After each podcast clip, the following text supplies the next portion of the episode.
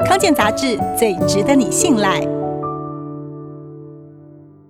每到星期一，总是精神不好吗？这样的周一症候群，可能来自周末不健康补眠造成的社交时差，长期下来还可能提高罹患疾病的风险。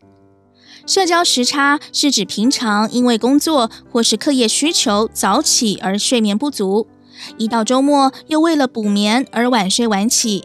就像每个周末都出国，到了星期一又要把时差调回来，精神和身体状况当然比较差。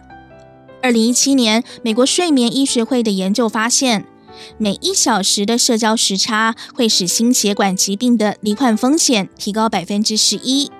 此外，睡眠不足会降低体内胰岛素敏感性，导致血糖容易过高，增加罹患糖尿病的机会。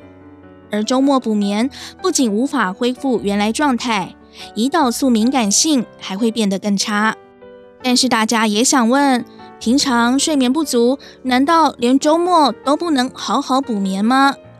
其实可以补眠，但是不要是晚睡晚起式的补眠。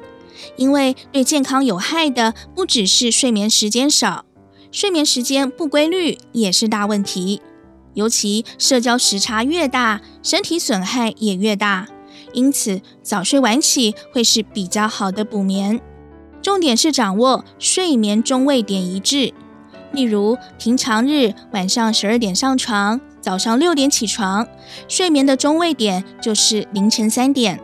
周末可以提早到十一点睡，早上七点起床，睡眠中位点一样是凌晨三点，但睡眠时间会从平常的六小时拉长到八小时，不但达到补眠的效果，荷尔蒙分泌也不会乱掉。